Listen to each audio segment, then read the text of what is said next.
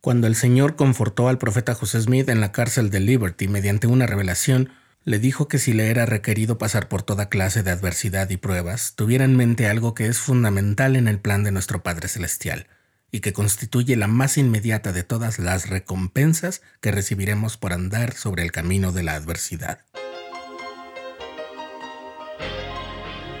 Estás escuchando el programa diario, presentado por el canal de los santos de la Iglesia de Jesucristo de los Santos de los Últimos Días.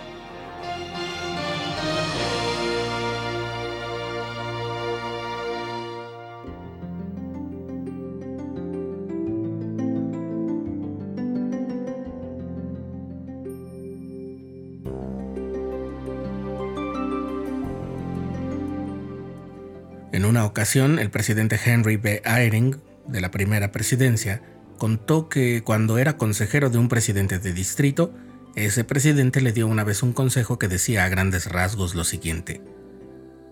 Cuando conozcas a alguien nuevo, imagínate que está pasando por serias dificultades y la mayor parte del tiempo estarás en lo cierto. En aquel momento, y según lo confiesa el propio presidente Eyring, ese consejo le pareció muy pesimista pero con el paso de los años ha entendido lo que en realidad había querido decir aquel presidente de distrito. Todos pasamos por pruebas, y algunas de ellas, en algunas ocasiones, esas pruebas son muy difíciles. Sabemos que el Señor permite que pasemos por ellas para que seamos pulidos y perfeccionados a fin de que podamos estar con Él para siempre. Pero eso no hace que sea menos dura la prueba cuando la estamos sufriendo, ¿verdad? Cuando el profeta José Smith estaba en la cárcel de Liberty, el Señor le enseñó que la recompensa por sobrellevar bien las pruebas lo ayudaría a ser digno de la vida eterna. En las secciones 121 y 122 de Doctrina y Convenios aparecen sus palabras. Hijo mío, paz a tu alma, tu adversidad y tus aflicciones no serán más que por un breve momento, y entonces, si lo sobrellevas bien, Dios te exaltará, triunfarás sobre todos tus enemigos.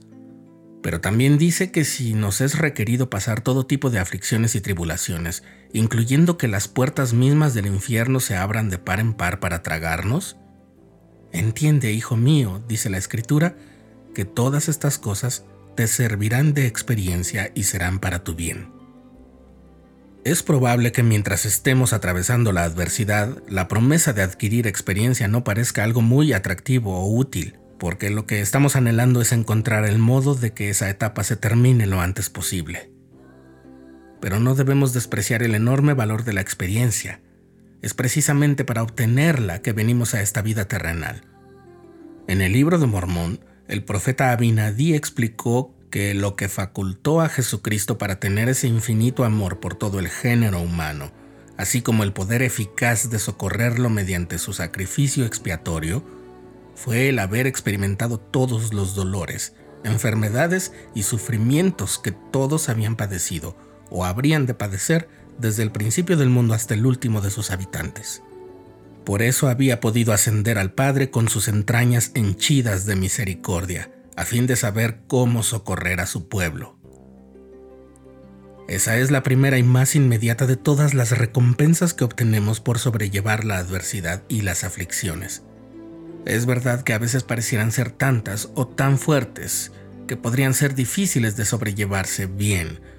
Eso podría sentir, dice el presidente Eyring, una familia que depende de la cosecha cuando no hay lluvia por muchos meses. ¿Cuánto tiempo más podríamos aguantar? O un joven esposo y padre que lucha por obtener los estudios y la capacitación que necesita para tener un empleo a fin de mantener a su esposa y a su familia. ¿Seré capaz de llegar al final? O alguien que no puede encontrar trabajo o que ha perdido su empleo o varios empleos cuando las empresas cierran sus puertas en periodos de crisis. Eso mismo pueden sentir los que afrontan la pérdida de un ser querido o la pérdida de la salud, la pérdida de la fuerza física que llega con la edad, en fin. En su autobiografía, el elder Parley P. Pratt registró que cuando fue llamado a formar parte del quórum de los doce apóstoles en los inicios de la iglesia, recibió una instrucción de la primera presidencia que decía, te has comprometido en una causa que requiere toda tu atención, conviértete en una flecha pulida, tu Padre Celestial lo requiere. deberás sobrellevar mucha adversidad, trabajo y privaciones para pulirte de manera perfecta. El apóstol Pablo también habla del fruto de sobrellevar bien las cosas.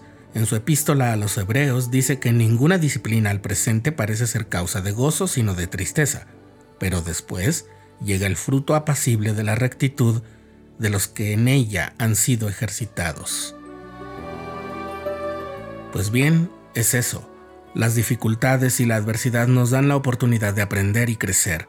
Así es como pueden ayudarnos a cambiar nuestra naturaleza misma para bien. Si acudimos al Salvador en nuestro pesar, y si seguimos su ejemplo de amor y servicio, nuestras entrañas también se llenarán de compasión y amor por Dios y por todos sus hijos, y eso nos hará mucho más semejantes a Jesucristo que cualquier otro atributo.